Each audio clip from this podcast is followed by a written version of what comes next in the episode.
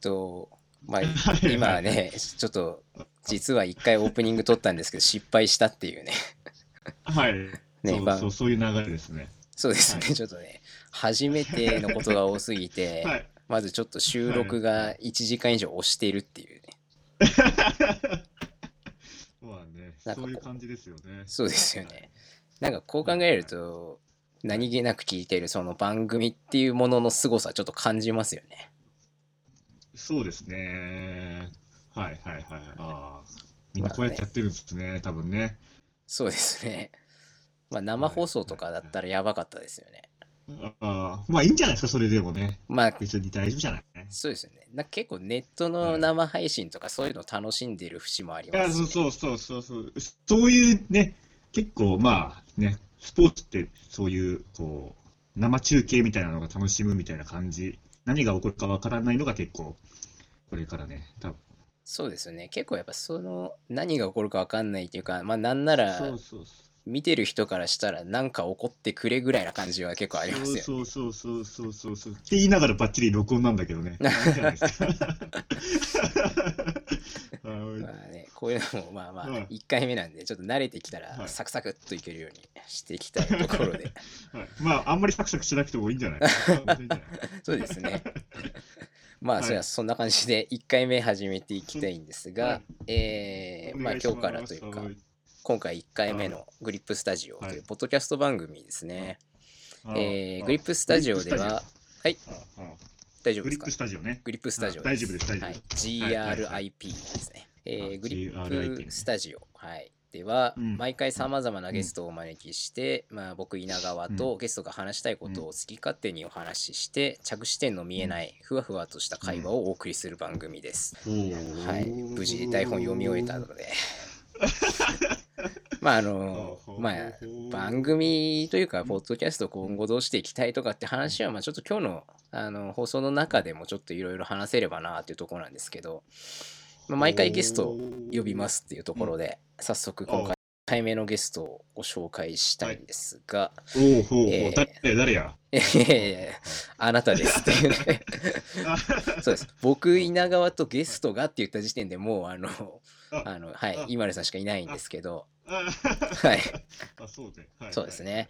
ははいい、というわけで、あの、1回目のゲスト、今る岡亮太さんです。よろしくお願いしますお。ーいよろしくお願いします。はい、簡単に自己紹介お願いしても大丈夫ですか自己紹介。ああ、はい。別に、はい。まあ、そこら辺に生きてる普通の人ですから、 ね。普通ではない。あの、まあ、多分普通ではないですよね。普通うん 普通ではない。ちょっとやばいかな。やばい人だね。そうですね。陸上をやってまして、高校でインターハイ3番。で、はいはいえーと、大学でリレーでインカレ1位。で、100メートルが10分46的なのを求めてるわけ。そういうはいは感じいはい。まあ、そんな感じで。今は普通、ああ、今は普通に生きてますみたいな感じで すかね。それをリリタイアしました的な感じかな。で、それで指導者としているときに稲川君と、えーっと、会ったぐらいな感じそうですね。まあ、そんんなな感感じじでで。はい。感じですかね。はいそんな感じですね。まはいはいあ、あの、かなり簡略化すると、もう本当これで終わってしまうっていうところなんですけどね。別にないよ。はい、はい。はいはいそんな感じですよ。まあまあでもそういうね陸上をやっぱりこう長くやってきて、まああの指導者として活躍されているところでたまたま僕と出会ってというところでちょっとこういう何やってんだって思われかねない企みを思いつくようになってしまったっていうところですよはいまあ、そう、まあ、そういう話をばっかずっとしてたか らね。いや本当はね。あの学悪巧みがね ずっとね、あのね、そうですね、はい、焼肉屋でね、焼き肉でねはいまああの懐かしいね焼きねうん焼肉屋そううんちょっとまあ学校名出ちゃいますけど北海道の北昇大学ですそうねですね陸上部で、そうですねまあ、僕が北昇大学の学生だったっていうところでちょっとこういう出会いにつながったわけですけど今思うとちょっとあれですよね僕ん長距離で今根さん短距離のコーチなのにまあよくそういう関係性になったよなと思いますよね、ああ、まあ、そうですね、そうだね。まあけど、まあ、稲川面白いやつだったか らね。そうだねまだこのトークの段階ではそういう面白さ見えてない ですよね。あ、見てないですか。 あの、僕に関してはね。あまあそうですね、真面目な感じで、なんか結構硬い感じで来てますもんね。そうですねまあまあまあまあまあ。でもどうなんですかね。まあ今ちょっと、まあ自分でこういうの聞くの恥ずかしいんですけど、そこの、なんていうんですか、大学生、まあ僕が学生の時の、まああの、今、あの、今るかさんなんで、今るさん、今るさんって僕呼んでるんですけど、こう、今るさんから見た僕の雰囲気っていうか印象っていうんですか。雰囲気、印象、あーどう、どうだったかな、雰囲気、印象、あーまあ、あーまあ、あーあんまりね、言い方良くないかもしれないけど、はいはいあのちょっと腹黒い感じはね、やっぱりね見えた よね。あーこいつ、性格悪いなーっていいうや感 じいがやいね、やいや、やっぱ。それ肌じゃなくて腹なんですね。ね。 あ、そうね、肌も黒いし、はいはい。黒いなっていう感じは結構、やっぱあって、やっぱそう、面白そう、面白いセンサーが結構自分の中であって、はいはいはい。多分私は、多分それをこう、のセンサーに多分触れた感じですよね、多分ね。あーこんな感じかな。なるほどあ、な。こいつ絶対面白いなって、なんかそういう直感に結構俺は素直にはいはい。行く感じかな。あこいつと話し合うなっていうのに対しては、あだから積極的に。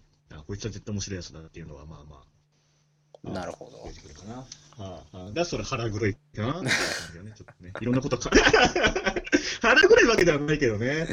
面白いやつだなっていう感いじ。やいや、ありがとうございます。そういう印象だったんですね。あんまりこういうの聞いたことなかったですからね。そうね、なんとなくだよね。うん。いやこういうのってな、うんなんとなく、本当になんとなくだと思うわ。まあそうですね。うん僕もでもそういうとこあるかもしれないですね。あやっぱ、まあ僕いた当時で陸上部って多分80人ぐらいは当時いたのかな。もうちょっといあ、まし多た。かったね。多かったですね。 90、95まで行ったのか。多分一、番多い時。そうですね。一番多い時だね。そうですね。僕が多分共2学化し年てか3年ぐらいで一番多かったんで。多くだったようね。んその中からっていうところで、この人面白そうだなっていう、まあね、目上の人に言うのもあれですけど、やっぱり面白そうだと思いましたもん ね。うん そういうもんだよね、多分ね。まあ結構不思議なもんですよね。仲良くならないよね、普通はね。まあなかなかないですよね。そんだけの人数いて、やっぱり別の種目のコーチ、選手っていうところのつながりっていうのも、今思うと、ああ、不思議な縁だったなと思うんですよね。ああ、そうだね。俺が大学に来てから、田舎二年、3年生だったっけあれ ?2 年生うーん ?3 年多分3年ぐらいじゃないですかね。三年生だわ。そっかそっか、そうなんだ。3年生か。ああ、年取ったね。そうなんだ。 もうそうですね、三7、年生だね8年経ちますからね。そうだよね。俺結構長くいたもんな、北な。そうですねそうだね。そっか、それで、そっか、どっか、いマスターに2年いたんだもんな。あ、そうですね、そうかマスターにそうか2年行って。ああ、はあ、はあはそうですね、その間というか、むしろ、あ。まあ、うん僕がマスター行ってからの方が、うん悪巧みをする機会が増えましたよね。 ああ、そうね。確かにそうだね。学生の頃ってよりも、そうですね、大学院に、マスターに入ってからの方が、いろいろお世話になったかな。っいやていや感いじかやな。、まあ、そんちょなうど感一じ番で面白い時期だった。いうん、一番面白い時期だったからね。そうですねあ、いろいろありましたね。いろいろありましたね。 放送では話せないいろんなことがあったということで ね、まあ、これ以上はちょっとローカルトークになりすぎちゃうんでね。そうそうだよ。そうですね。はいはい。まあそんなところで、ちょっとまあお互い陸上競技にこう長く関わってきたっていうところで、まあ僕はあんま紹介してないですけどね、一応陸上もやってたってところで、まあ、一応、うんうんうんちょっとそんな話題いくつかちょっとピックアップしうて、ん小ノートの方にも載せてはいるんですけど、ああるあるあるあるある。まあちょっとシーズンもね、陸上シーズンちょうど始まってっていう時期なので、あのうんいくつかね、ちょっとニュースピックアップしようと思ったんですけど、今って結構、うんやっぱり陸上のトピックって、まあ、うん今年実は世界陸上はあるんですけど、おーいや、知らない、知りませんでしたみたいな空気出てますけど。は あまあまあ結構でもそうね、だ見ていくともう世間の注目はもうね、完全に来年なんですよね。そうだね。東京オリンピックに向けてだね。そうですね。うん、う。うんん、ほぼほぼそんなニュースばっかりになってしまいましたね。オリンピックね。難しいよ、オリンピックは、本当に。難しいと思いますよ。結構大どうするんだろう変ですよね。大変だと思うよ。でもどうですかね、まあそうは言っても、まあやるにはやるわけじゃないですか。まあ実際こう多分運営するとか、まあその間のいろんな、なんだ、うんまあ町の運営というんですかね、うんそういううん都内の過ごし方が変わったりはすると思うんですけど、やっぱやるとなったらこう見に行きたいなとかってあのありますうんあ私がはいはいはい。オリンピックをそうですね。あ、全くないね。 あ、本当ですか。本当に申し訳ないけど、全くないね。あああ、なんかそういう人混みが嫌的な。あー、そうそうそうそう、人混みが嫌だね。 人混みが嫌だし、なんか、 で、そうだね。あーなんか、うーん、まあ、テレビでいいかなぐらいな感じですかね。まあう、ーんチケットもね、一応うん5月に申し込みが開始するっていうところですけど、うん。あなんかこれもそうみたいね、5月なんだね。そうです ね。まあ、すでにね、これニュースとかで随分前に話題になりましたけど、うん。結構びっくりする値段で、ポンと出してきましたよね。あ、30万だったっけそうですね、一番最高額が開会式のチケットで30万、あと競技別だと陸上競技が実は最高額で13万、ほう。まあ陸上好きにはちょっと悲しい話っていうか、まあね、 いや、これ来るのかな、こんなに。来るのか。来るから、多分この設定来てんだよね。まあ、来るのと、あんまりまあ安くしちゃうと、人帰ってきすぎるとか、それこそあの、不正転売とかって今やっぱちょっとトピックじゃないですか。世の中のこういうチケット販売っていうところでは。うん。やっぱ人気種目のチケットの転売とかっていうところにつながらないようにっていう抑止力もあるのかなと思いますけどね。そうなんだね。あれ、言ったっけはい。そういえば、俺がさ、大学3年生か2年生の時に大阪世界陸上だったって話したっけああ、まあね、あの、そうですよね。ただちょっと詳しくその辺の話聞いてないんで、ちょっとなんあかあ、あれしてば。ないか。はあい。あ、まあまあ、そうそう、それでさ、まあ、これ、これより、これよりちょっと低いぐらいよ、はあはあはあはあ。陸上。で、世界、まあ、チケット高かったのよ。うんうんうんまあ、誰も来なかったよね。ガラあッガラよ。あ。まあちょっ本当と、その頃、朝原さん、朝原さんのの引退前みたいな感じだったから、ああ、そうですよねまあ、。リレーは良かったんだけど、あまれあ、それ以外の競競技がうまく進まなかったんだよね。うーん。メダル取れなかったんだよね。で、福士さんが女子マラソンで、なんかなんかでどう取ったのみたいな感じ。違ったっけ確かね、あのよく覚えてないけど時はうん、土佐玲子さんかな。誰だっけあ、そうそう、土佐玲子。確か唯一のメダルかな。そうそうそうそうそう、ようやく最後に、最後そうのですよ最ね後に取ったみたいな感じだったんだよね。そうですよね。そっか、でも世界陸上、まあ、ちょっとオリンピックとはまた違うっていうのもあるんですけどね。ああ、ああ、でもそっか、そういうけどね。売れてないっていう、まあ、実際問題っていうところが出てくると、うん、ないけどね、今は結構ちょっと変わってるからね、リレーもあれだけ頑張ってるし。そうですね。まあ、なんとも言えないけど、まあ、ああまあ、それを、なんか、あそこまで結構、まあ、その頃は私も現役バリバリで、それこそ世界陸上を目指した人間としては、はいはい。本気で目指した人間としては、それでもなんか、その取り巻く状況は寂しいなと思いながらいたけどね。うーんっ、ていう感じかな。なるほどなああ、ああって感じね。だからそう、それでこんなに人集まってないんかいっていう。うーん全然みんな興味ないんだなーっていうのが結構、うん印象的だったからななんかでまもあだから今回はこれで。はいはい結構あの時期もいろんな選手がこうやっぱ盛り上げよう盛り上げようみたいなそういろんなそうそうそうそうそうそうことやってましたよね。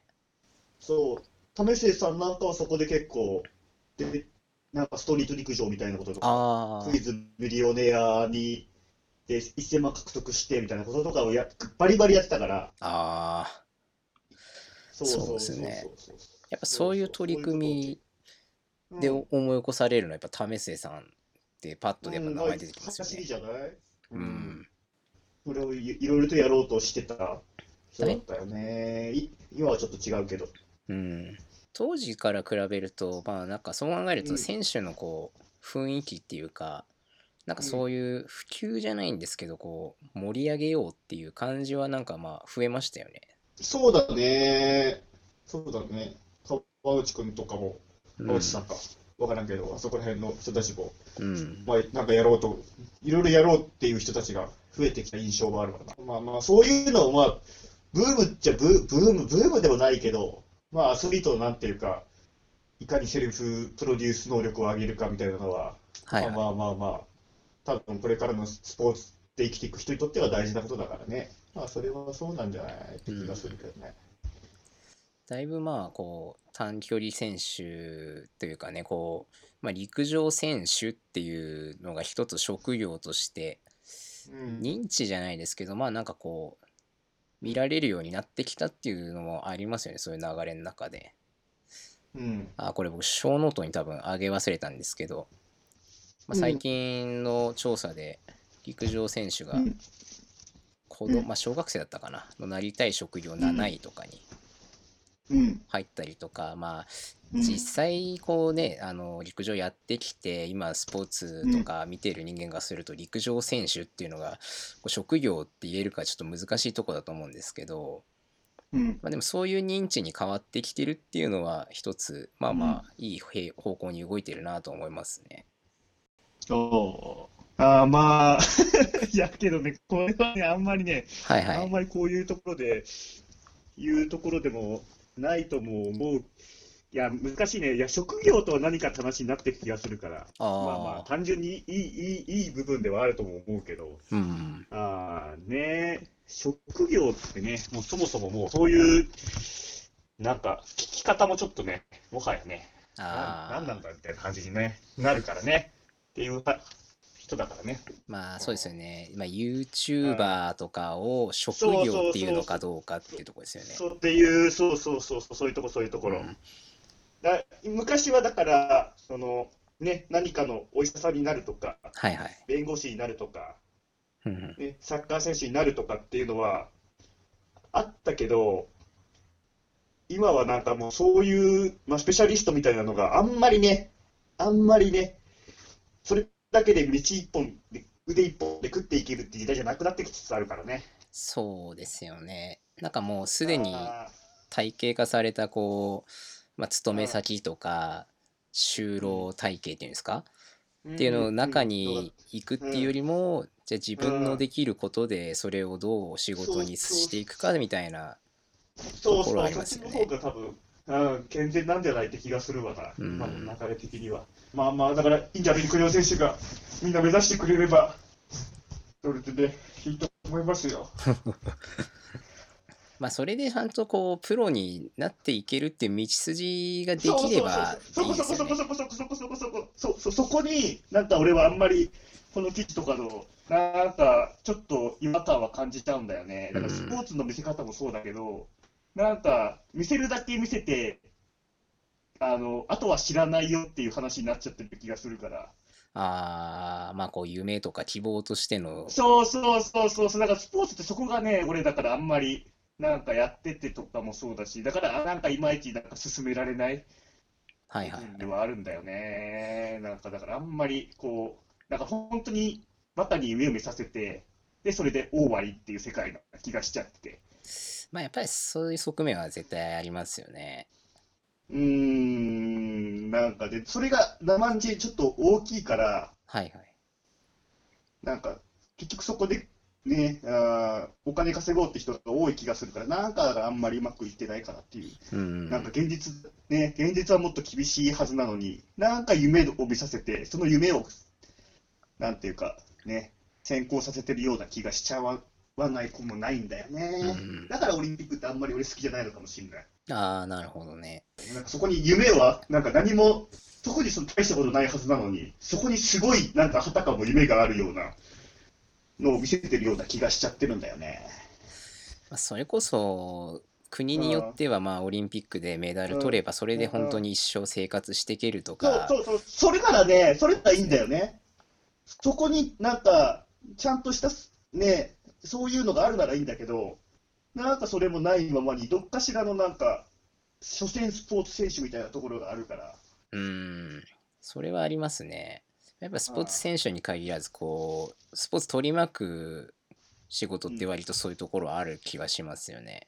なんか自分そうだと思いまをすよ。うん。振り返った時に、まあ、僕、そうです、ごめんなさい、最初の時点でちゃんと自己紹介しなかったんですけど、まあ 僕今、そうそう、お前の自己紹介してよお前誰だよって話 だよ。僕誰だって話ですよね。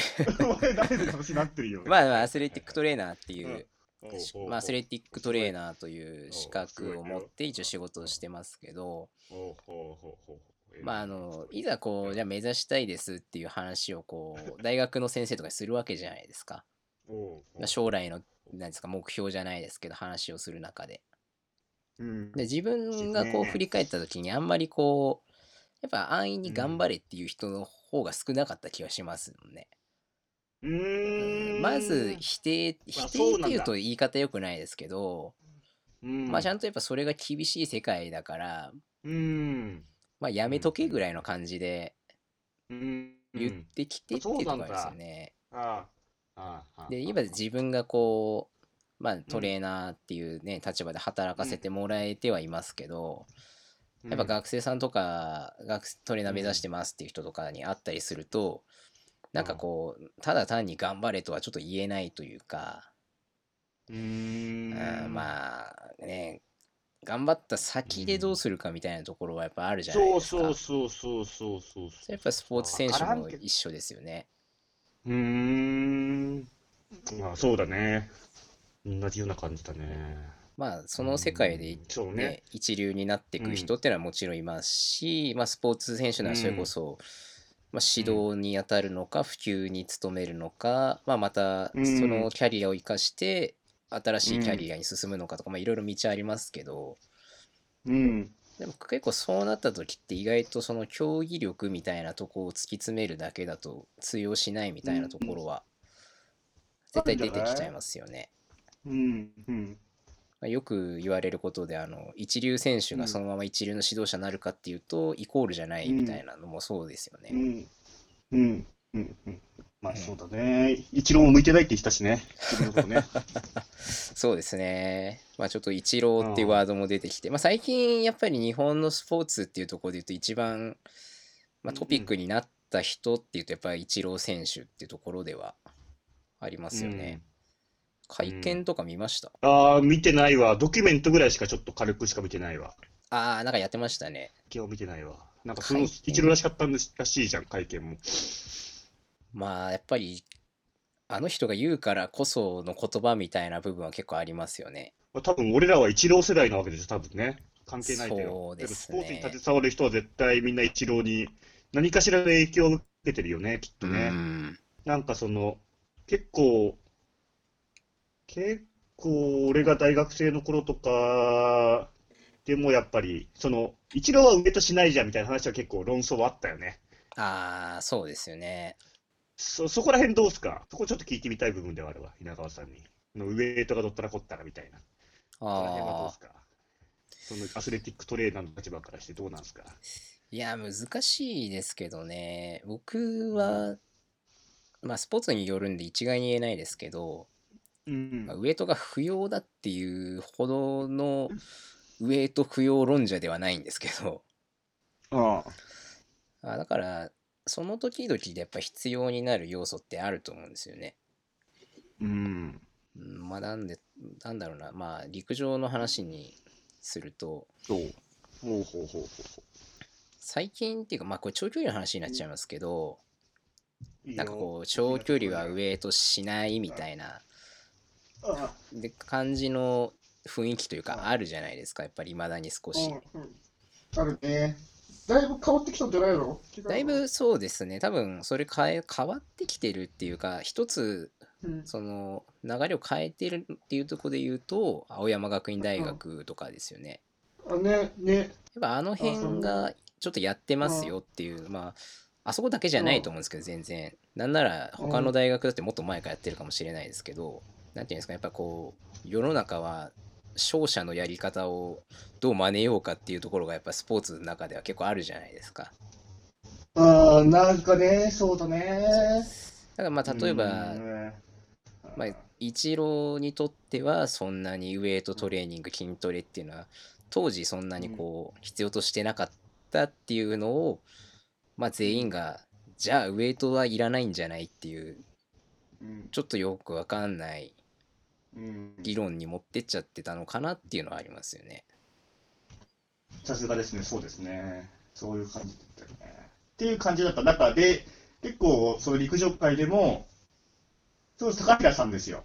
ああはいはいはい。一郎的な人っていうと、わからんけどね、なんとも言えないけどね、はい、俺らの代っていうとね、だから高高平さんはウエイト全く、高平さんとか末次さんとかが、ウエイトはやらなくてもいいんじゃないかぐらいのことをはい結構言ってたから、で、まあ、し一個下の入口君とかも、まあそういうタイプってあれだけど、なんかあんまり細身で、それこそ、はいはい。細身で、あの動き方がしっかりとしてるから、もう、それいいんじゃないかぐらいな。うん、感じだったんだよね。その3人ぐらいが結構その、あきあからさまなんかウエイトをがっつしややるっていうタイプじゃなかったから、はいはい。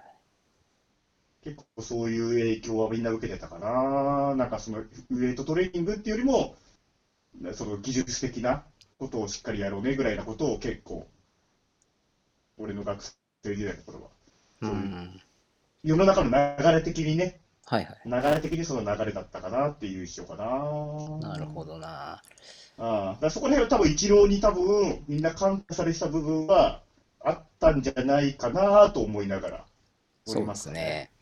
まあ本当ああに結構その存在だったうんやらなくてもいい人も。も中にやらなくていいっていうと語弊ありますけど まあその時点ではそこまで必要じゃないっていう人は絶対いますよね。まあ、特にね、そうね、中学生とかそういうのはね、うそうかん、もしれないよね。小学生とかをね、やる必要はないから、ね、全くね。全く必要ないってわけでもないけど。まあ一郎の話題出たんであれですけどああ、ああはいはい。 3度目の国民栄誉賞辞退っていうニュースちょっと一応ピックアップしてましたけどあなんか3度目の正直で受け取ってもらえると思ったのかどうだったんですかねっていうのがあ。いや、受け取らないでしょ。この人、受け取る多受け分取るか、受け取らな受けい取るわけなく人ないですよね。う受けん取らない人です、絶対。こういう人はそういう、こういう人はそういう人じゃないまあそういう人いますよね、やっぱり。そういう賞自体というか、まあ受けませんよっていう人は。いいんじゃない受けなくて。うん。これで受けた方ががっかりだった気はしないでもないけどね。そうですね。確かにそんう、なん感じはしますよね。うん、うん、うん。なんかそう考えると、うんこううん引退して、うんちょっとこう野球から離れたところでも、ちゃんと一郎のままっていうのは、うん、そういう意味でもプロっていうか、スターだなと思いますよね。うん、まあ、うーん、出てこないんじゃないかね。やっぱりここまで。いえ、まあまあまあまあまあ、うん、出てこないと思いますわ。そんなになんかああ、そんなに。いや、結局、うん、まあ、マスコミがね、マスコミが結局力を持ってた時代の人でもあるからね。はいはいはいや。い今は例えば大谷が上としませんでしたってなっても別にそんなに影響はないじゃん、ああ、なるほど。多分はいはいはい。多分ね。ね。で一郎だからこそね、このあの時代だからこそ、うみんながテレビ見てた時代だからこそ、ここまで影響力を持ったっていうのもきっとあるんじゃないかなと思いながら、なんとなくいるけどね。今ってそう考えると、まあ、ちょうど平成も終わるっていうタイミングですけど、まあ、あんまりね、うんうんその切り替えだからどうってわけじゃないですけど、この時代で面白いなって思うのって、今はこう、やっぱ SNS がこう、全盛というか、うん。やっぱりタレントにしろ、まあ、スポーツ選手にしろそうですけど、うん。うん。こういかに自分のことを発信してまあ、より多くの人に自分を知ってもらうかみたいな時代じゃないですか。うん。でも逆にうこんうやっぱりイチロー選手とか、まあ、やっぱりいわゆる90年代からなんか活躍してるような人これもタレント含めですけど、うん。そういう人ってどっちかっていうとガンガン発信して身近な存在にっていうよりはこう、うんやっぱこうステージとなんていうんですかね、まあ、お茶の間っていうんですか、そこでちょっとい一、つ線を引いたやっぱりうんスタ。ーっていう感じの立場にあって、ちょっとそういう人が入り混じるうん。のが、まあ、スポーツ界含めっていう感じはしますね。うん面白いよね、確かに。今はいい時代じゃないそういう意味では。そうですね。多分そういう人は多分これから、ね、ね、い生き残れるのかわからんけどね。わからんけど。あーやっぱ難しいですよね。うん、だからどうしても、なんていうか、大きな声を言わなきゃいけなくなってる時代なのかなって気はしちゃうよね。うん。じゃないとひ、響かないからね。あちとょっとそういう時代ちょっと嫌だよねとは思うわ。ああ、そうんれは思うかな。なんか大大きな声を出したもん勝ちっていうのはね、多分そういうのはちょっと嫌だよねと。あのまあ ちょっねとね、でそれあんまり否定してるわけじゃないけど、はいはいはい。俺はできないなと思うけど、なんかそれがなんか、そればっかりになっていくのは、なんかどんどん本当に、本当になんか、人間やね、学習能力みたいなの落ちていくよねって気がしちゃうんだよね、うん結局ね。結局なんか競争的な感じになっちゃう気がするんだよね。ああ、そうですね。まあ、声上げられるっていうことは確かに、それは一つねね、すごい、すごいと思うよ。はい。じゃん、俺らには多分。まあ、こだからこういうところでこそこそこそこそね、 やってますけどね。 うるせえな、誰が憎らだよ、本当いに。やいやいやいや言ってんだよ、お前 まあ、だかそうそうそうそう。らまあ、声上げる人が一人じゃなきゃいいっていうところではあるんで、うん、ある意味それをしやすくなったんだけど、まだやる人は結局声の大きい人だけっていうような側面はあるのかなっていうところですよああね。そうだね。ああああああ まあ、だから、令和の時代に期待するのはそういうところかなっていうのが。どういうところだよ。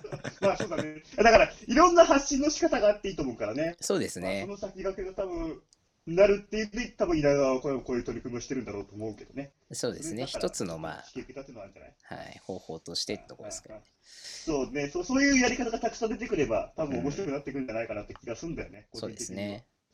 個人的には。まあ、うん実際 YouTube が世の。中変えましたからね。うーん、まあどうなるかわからんけどね、これからね、YouTube もね。まあ、しどうなるまあかまあまあわかんないけど、やっぱりうこんう、なんていうんですか、ここう、んどうだろう、10年ぐらいですかね。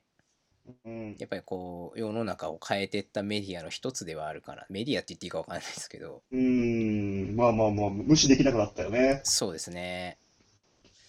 けど結局 YouTube もさ、あれだよね、なんか、なんていうか、本当に子供たちの暇つぶしになってる気はしないでもないけどね。まあ、難しいところですよね。多分本当に今うんこう巨大市場になってる人たちは割と子供向けとか、あとはまあまあ良くないですけどそうそう炎上商法みたいな。うん、ふうになならされないじゃん、きっと。まあ、まっとうにやってる人もね、確かにいるんですけど、うん意外とそういう人たちの再生数みたいなのって、僕面白いなと思って見ても、なかなか伸びてないなっていうのは結構ありますよね。うん、うん、どうしてもそうならずれないと思うんだよね、きっと。うん。難しいんだけどね、そこら辺はね。まあ、これ結構、まあ、難しい問題ですよね。まあ、確かにそうやってうん。うん。いう形でしか、こう、まあ、職業的にっていうか、形にできないっていうのはちょっと、まあ、楽しくない部分ではあると思うんですけど、まあ、なんか一方でそういうヒントがあるところからより逆に言ううんと自分から発信しなきゃいけない立場の人っているじゃないですか、さっき言ったスポーツ選手じゃないですけどああ、そうね、スポーツ選手はね、だからそこはまあま逆あまあまあ、にもう少し、いや学ぶべきところうんやりようもあはっあたるりよとねかっあていうのはありますあ、ああ、よね。ああ、ああ、ああ。まあまあ、そそれこうそいうのには、うん、特化した人は出てきてほしいねとは思うよね。そうですねまだまだまあ下手だねからね、みんなね。あさっきのイチロー選手じゃないですけどもメディアがスターを作ってくれる時代ではないっていうのはあ、あるじゃないですか、もうね。自分からスターになっていく人まあそれでその後支持されるかはその人次第みたいなところはありますけど、うん。うん。まあ、そうね。大丈夫です かああ、いいよ。んいいよ。え、これはいノートを見ればいいんだっけ、これ。あまあ適当ノーにト。まだああ。まあでも結構ね、意外と喋ってんですよね。あ のー、そうだね。これ一あと10応分まあぐらい僕らにしか見えてないってか多分これはわざわざ載せないんですけどあ一応こう注意事項のね2つ目にうん愚痴とかそういうのはやめましょうねっていう話は一応してるんですけどあなんか多分ね僕の性格なんですけど選んできたテーマがどうしても そうね愚痴っぽくなりそうなテーマが多いんですよね。いやぐうん、ははははこれまあニュースのタイトルだけ読みますけどねうんあの MGC 優勝者が東京五輪に行けない国際陸連の後押しじゃんけんとかここれどうこれどうこれどうだったこれちょっと聞きたかったわ。これみんなどう思ってるのかなと思って。まあね世の中の人は知らないまま多分進んでいくんでしょうけどうん。うーん MGC 自体はね僕悪くないと思うんですよ。うんっていうのは散々言われてたその、まあ、一発勝負で決めたらっていうのをようやくこの東京オリンピックっていう契機に導入したじゃないですかう。ん。まあやってないことを一回やるっていうのをうんやるのはいいんですけど、うん。まあ強いて言うならまあこれ別にじゃあお前やれたかって言われると難しいとこですけどうん。 やるなら一回ね前回のオリンピックの前にやっといた方が良かったなっていうのは思いますよね。そうだね。だってこの初めての取り組みをわざわざうんね開催国としてやる東京オリンピックでいきなりドンっていうのもうん。そう確かにね。まあまあまあ面白いねこれやらないより全然いいとは思いますけどね。うんで結果的に割といい方向に今んとこ運んでうんなってるきよねた中でのこのニュースっていう感じですけどね。 いや、面白いよね、これ。これ面白いなと思って。これさ、あのーね、そもそもさ、はいはい。これね、あのーまあ、後出しじゃんけん、国際陸連の後出しじゃんけんってなってるけどさ、はいはい。まあ、ね、だってそもそもそれ決めたのは、国際陸連のルールに従わなきゃいけないわけだからね。そうですね一応ね、俺らはね。 後出しじゃんけんも何も国際陸連のルールに従って俺たちは、ね、日本陸連とかも動かなきゃいけないわけだから、そもそも日本陸連の基本って知らねえよって話な気がするけどうね。ーんま あであとはこれまあちょっと難しいところでうん日本の中でのレギュレーションとしてまあ MGC っていうのを設けてまああの一応説明するとまあいろんな大会でタイム突破したりとかまあ上位に入った選手がその出場権を得てまあ選考会に出るですねあ参加権を得れますよっていう制度でそこの選考会で代表を決めましょうっていう制度ですけどうん、うん、まあ結構前から動いてきたわけじゃないですか2017年の夏ぐらいでそうすかね。ね。あ、あ、あ動いてたでね。今回まあ国際陸連がじゃあ何で水差したかっていうと、まあ、そのいわゆる参加標準記録を、まあ、今までよりちょっと高いところに設定したよっていう話なんですけど、うん、うん、でもこのいわゆる参加標準記録の期間、うん、まあ、どんな大会でも必ずありますけど、これが2019年1月1日から、えー2020年5月31日、まあだからうん2シーズンですよね。オリンピック行われる年とその前年っていう、まあ大体、うんまあ、大体の大会はそうすですよね。うん。そうだね。うん。ですね。で、まあ、何が問題かっていうちょっとわからない人向けに説明すると、いわいわゆるそ、の MGC の参加権得るためにタイム出しても、2019年1月1日からその5 2020年5月31日までに参加標準記録、万が一その、まあ、選考会とかで突破できなかった場合に参加権は得られないと。うん。まあ、あの日本代表選考の中では上位に行けるけどそもそも、うん、世界陸あ違うオリ出場権ンピッがクないかのねオリンピックの出場権がないっていう、受けがない。。っていううところが問題だよっていうところなんですけど、うん。まあでも2シーズン以内の記録でっていうのこと自体は別に珍しくはないっていうのは、っていうか、普通じゃん。普通ですねまあまあそうだよまあ、普通だよね。まあ、普通まあただのそれを標準記録を大きくした、早くしたってだけの話でしょそうですねそもそもの参加標準記録を早くしたって話で。だからだから今まであそれはしょうがのないよね。はい。うん。大会いうん。そうですね うん。まあねまあとなるとうん結。構解決策ってシンプルな気がしてて、うん。もう一発ドンのその MGC にあたる大会うん。それでまあ決めるっていうところは変えなくてもううん。その参加権得るために何かするっていうところのレギュレーションをまあこっちが変えるしかないっていうのはありますよね。まあもう決まっちゃったことなんでしょうがないんですけど今回に関しては。記録を速くするための大会、うん、そういうことうんまあちょっと難しいですね。具体的にっていうのはちょっと難しいですけどね。うん。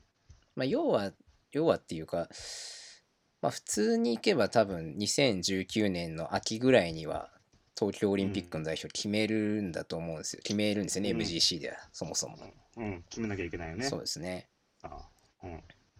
で結う局その2019、まあ、うん今年の1月以降に標準記録も突破しなきゃいけないってなるとうん。うんまあどうかないやーでもそっか解決しないですよねその結局 MGC に参加標準とか参加資格設けちゃうとん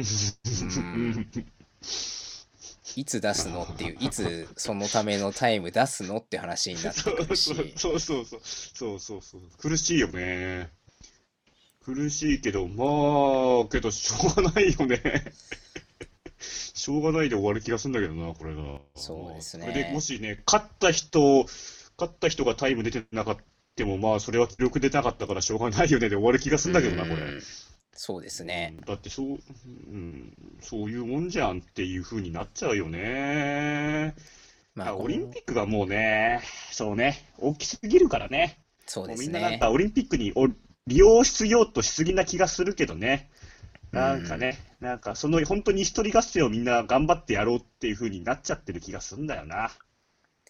そうですねその一緒な気がするんだよね。まあやっぱり巨大化しすぎてるからね、選手を減らさなきゃいけないっていうところそうにつそなれがっはてまもうすしかょうがらなね。いじゃん。うん。で、陸上多いんだもんだって。まあただでさえ多いですから多いんだもんね。そう、ただでそう多いんだもん。いろんな種目あるんだもん。うん。まあこうなはっいてくありるがとうごと、ざいました。はいはいはいはいは。はいんい、いいよ。タイムなってくるとでうん。ね、あうの、ん先行するっていうことにちょっと無理があるというか、もうそれはまあ日本に限らずですけど、だから結構ランキング制をやろうと一回したやからね。そうですねあんまりうまくいかなかったけどあれもちょっとそうですね多。分その流れになっていくんじゃないかな。うん。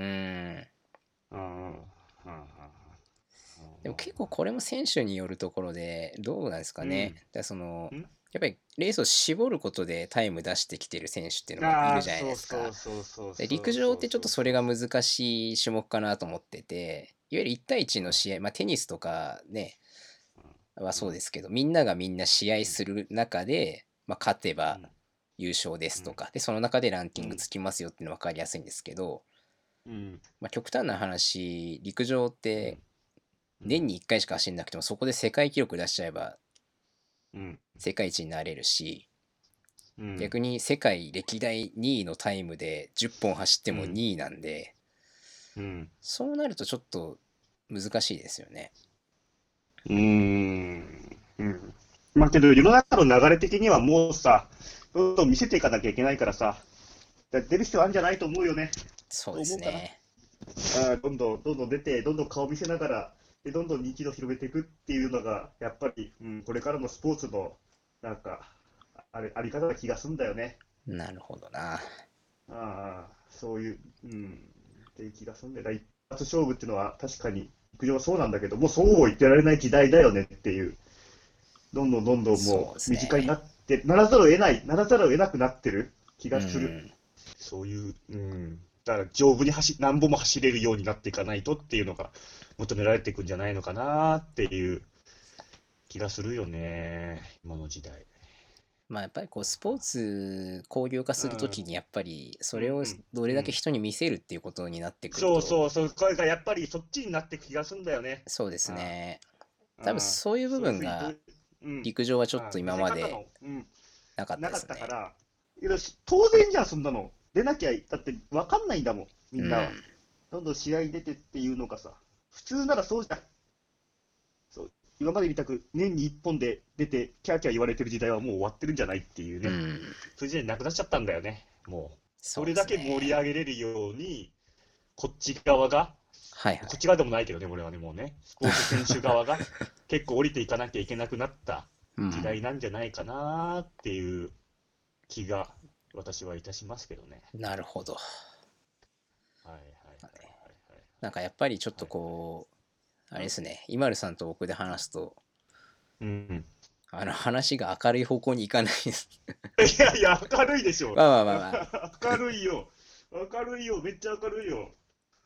めっちゃ最明るいじゃない終的にはこう、なんかこう、光が見えて終わるっていうところではいいんですけどね。明るいでしょ。 明るいよ。ああ、本当です か。めっちゃ明るい話をしてる。明るい話じゃん。お寺田頑張って るね。15代だしね。おいいよ。そう、ちょっ頑張れとピックアップしましたけどね。まあ、面白い転校の仕方してるなと思って、ちょっとピックアップしましたし、まあ、地元出身っていうところでピックしましたけどいいね。よ。頑張れ。いや、けどね、これからは女性ですよ、女性。こういうだから女性。そうですね。うなんか女性をどれだけね、引き込めれるかがね、大事大事、本当に。やっぱこ大事うなの女性アスリートの中でもその、うんいわゆるママさんアスリートみたいな人ってだいぶ増えてきそまうしたしそね。うそうそうそうそうそうそうそうそうそうそれがね大事うんそれ大事ですよ、いやいい流れですね。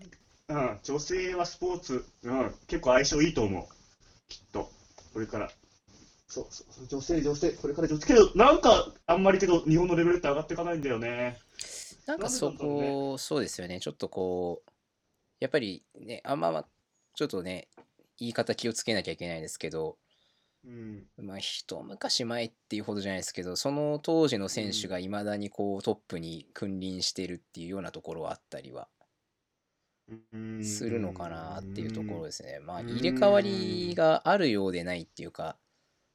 ないねトップ下がこうゴロゴロゴロっと入れ替わるんだけど、意外とうんトップにいる人はずっと同じ顔だったりっていうのは、うんまあ、悪いことでうんその選手がすごいっていうのはもちろんあるんですけど、うんその選手がねすごいままだったらまだしもねちょっとずつ記憶落ちてるはずなのにあんまり話変わってないっていうのがねまあ、そうなんですよね新陳代謝やはっなぱいよねりそこから突き上げる人っていうのは出てこなきゃいけないのかなっていうのはねありますよね。だ男子の方があるもんね男子はそうでですね今短距離どんどんもうどんどんもうね変わっていくからねそうですねどんどん忘れられていくからね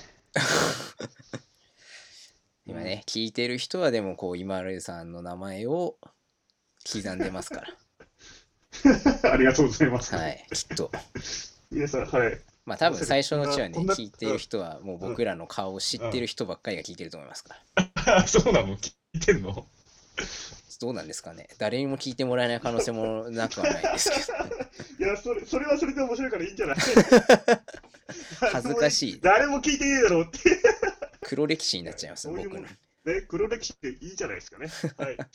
よし。はい。まあひとしきりトークもしたところでってとこですかねはい、番組の話全然しないや番組の話なこれ、これ何なのこの話は。これは一体、俺は好き勝手喋ってるけど、これは、この話、これはどういう番組なのこれそもそもでも最初言いましたけどほうほ基本的には喋りたいことを喋りましょうっていううだけですねあーまあただほらこうんうなんて言うんですかねいなんつやも同じ人と喋ってるとあんまり面白くないんであーまあそうね。そう結です局、そう、クローズ化しちゃうとね。そうですし面か白くないもらあねとはあね僕一人喋りっていうのもねあ一個考えましたけどなんか一おー人そうがそうそう喋ってるとそれこそさっきの話じゃないですけどなんかこうんううん競争化しちゃうじゃないですかああ、はあはあはあでしかも 言うことも多分同じになっちゃいますから僕の場合そうね。そんな柔軟あなね人間 の人間じゃないですからあそうね。ああだけど、立派なんだよ、リーダー君は本当いに。やいやいやいや教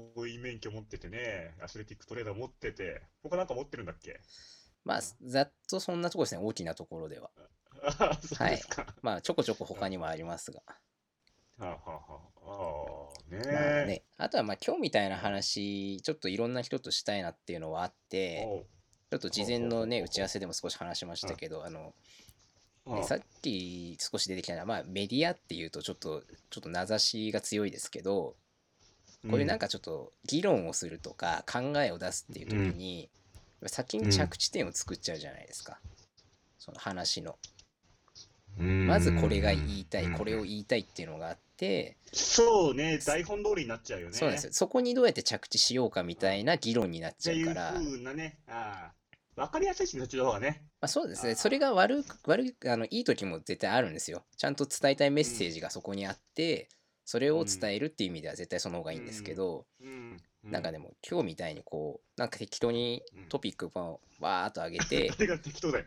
誰が適当だよ。やいや、僕が選んできたのは適当に選んできたんです よ。そう中身はね、中身はしっかりして ますから。そうそうそうあですからね。あテーマありきで、まあまあ、それについて話しましょうよっていうところですからね。うん。で、ここはね、ほら、スポンサーとか、そういう圧力もないですから。ないね。もしどうしよう。怒られたら。まあいいや。 怒られたら、あの、謝ります。はそう だね。い。こっそり、謝ねる、しかないよね。まあまあ、そうですね。 全力で謝ろうね。はいはい。全力で謝って第2回やると思いますけどね。じゃあ、2人目のゲストができるように、まあ、応援してますわ。はい。まあ、あちょっ頑張ってくだと、さいじよゃあ、この辺最後少し締めに入ってきますけど、あ、えっと、ごめんごめんごめん。これはいだはけ、いこれだけ。おこれ、グリップスタディオってどういう意味なのこれ。ああ、これ、このそうですね。そうだ、全然そう喋これれなかっ聞たか。せてよ、これ。これは、あなんでこういあうタイトルだったののあの、グリップっていう部分が、うん英語の頭文字いくつか持っておそうきそてうそてう、そう。うんうんえっとですね、まず G が、うんあの、うんグランブラーっていう意味なんですけど、あの、英語なんですけど、意味が、うん愚痴っぽい人って意味なんですよ。うん。おいなんで 失礼なこと言うな。なんいでやいやいや、別に今。イマルさんを指して言ってるわけじゃないですよ。あ のぼ僕のことですからね。ああ、そうね、愚痴っぽいね、確かにね。で愚痴っぽい人のう、んまあ、愚痴っぽい人グランブラーズですよね、だから。で、R はね、ラジオ。グランブラーズ。おうはい、グランブラーズラジオ。。愚痴っぽい人のああラジオ愚。痴っぽい。うんで、その後の IP はね、もう取ってつけたような感じなんですけど、なんかね、その GR って来た時点で、僕の中でそのグリップっていう英単語がハマっちゃったんですよ。先にそうなんですかそうう、ですね。IP どうしようかなと思って、うんうん、 IP はもう稲川プロデュースですね。それめっちゃ面白いじゃん。そうです。だから英語の構文にするとした ら、えっ、と、グラランブラーズ・レディうオ、んザットが入って、稲川プロデュースみたいな感じで稲す。川プロデュース、あ、そうそう稲川がプロデュースすおーる、えー、愚痴っぽい人のラジオ。あで、最初、だからグリップで止めようと思考ったんですえけてど、るね。あの、考こえじつてるけですけどね。あはあの、いろいろあったんですよ、候補は。他にだおと、おほ他に他に他にあ他ね、あの、僕結構これ好きな言葉として使いたかったので言うと、うんあの、ダイバーシティ、多様性っていう意味とか、あーあ、それいまいちだね。そう確かにそうそのままで使ええないんですよ。うんあの、そうそうそのまま使うとと単純にいろいろ問題になりそうだったんで使わなかったんですけど、ああ、ああ、ああ。他は他はうんあとはですね、まあ、独自性っていうところでオリジナリティとか、だから O とあかあ D スとかトね、レブ。うんうんそう、でもその辺ちょっとね、うんそんなに面白くないなちょっと、ああ、はあ、これは一番いいわ。グリグリップスタディはちょっえーととねハマったわ。はそう。で、なんかこうやってやる、うんなんかやるとなんかそれっぽく聞こえるじゃないですか。あ、 ああこれちなみにスタジオはね、別に意味なんもないです。なんもないんかい。あの、別にルームでもよかったし、グリップルームね。グリップルーム裏で側す。プロデュースルームね。はいはいあで最初はね、ラジオってつけるつもりだったんですよ。いろいろなんか単語並べて、なんとかラジオみたいな感じしようと思ったんですけど、ああ、そうね。そう、これでもグリップの時点グリでップラジオみたいなラジオ入っちゃったんで、そうね。ラジオ2回重ねるわけにいかなかった。日体さんでも面白いんじゃないいやいやいや、頭悪いやつ みたいになっちゃった。はいあ、なるほどね。ありがとうございまそす。うはでいすはいははいい。まあ、一応スタジオも、あなるほどね、の、まあ、こうやって音を取ってるんで、グリップルームああまあ、あながそうちなんですね外れてないかなっていうところでは。そうそう、とはい外れた、外れた。はい。後で、あの、あー送りますけどなるほ、なんうかん、扉絵みたいなのもちゃんと用意したんで、おあのー、なんでそれとこるもんね、結構ね。そうです、そうです。だから、まあ、あの、このポッドキャストは、あの、アンカーっていう、その、ポッドキャストのプラットフォームとか、あと一応、Spotify、あん iTunes っていうところでう、んうんえー配信しますけど、あと YouTube でも配信するんですよ。ええだから YouTube で見てもらうと、うんあの、まあ、そのうんグリップスタジオって書いてある扉絵の下に、僕とゲストの顔写真がパッて出る、のを見ながら音を聞けるっていう、うんまあね、特に動きはないんで、はい。ほう、さすがだね、面白いね。後でちょっと送りますんで。あー。はい、期待してます。はい。はーい。しゃとべいりうわけで、じゃあ、あいや今日、今日のグリップスタディオはこれで終わりですかね。は、はいいちょっとね、あの、じゃあ締める、一応ね、締めの台本があるんですよ。そうそうそうそう 今ちょっと。と読みましたけど、ちらっとね。え、な、え、え、んはいああ、ないない。お言いたいことあるらしいよ、稲川くんが。はい、僕はね、。あの、今井さん特にないってことなんで、あ俺はないわ。特にないですかね。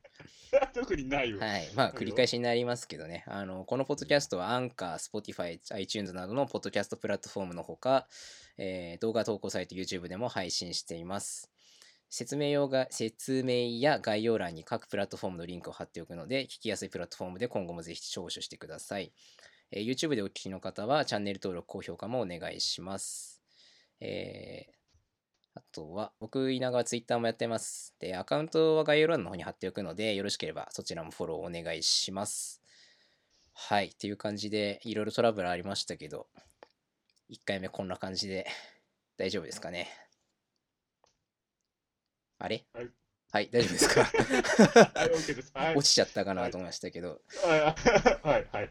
OK ですはい。。というわけで何も言わ、ないひとまず番組はい1回目はここで終わりたいと思います。はいじゃあ、ゲストの今岡さん、ありがとうございました。ありがとうございました。じゃあ、よろしくお願いします。はいリップスタディオ、稲川プロデューススタディオ、よろしくお願いします。よろしくお願いしま。す。はーい。じゃあ、2回目も楽しみにしてます。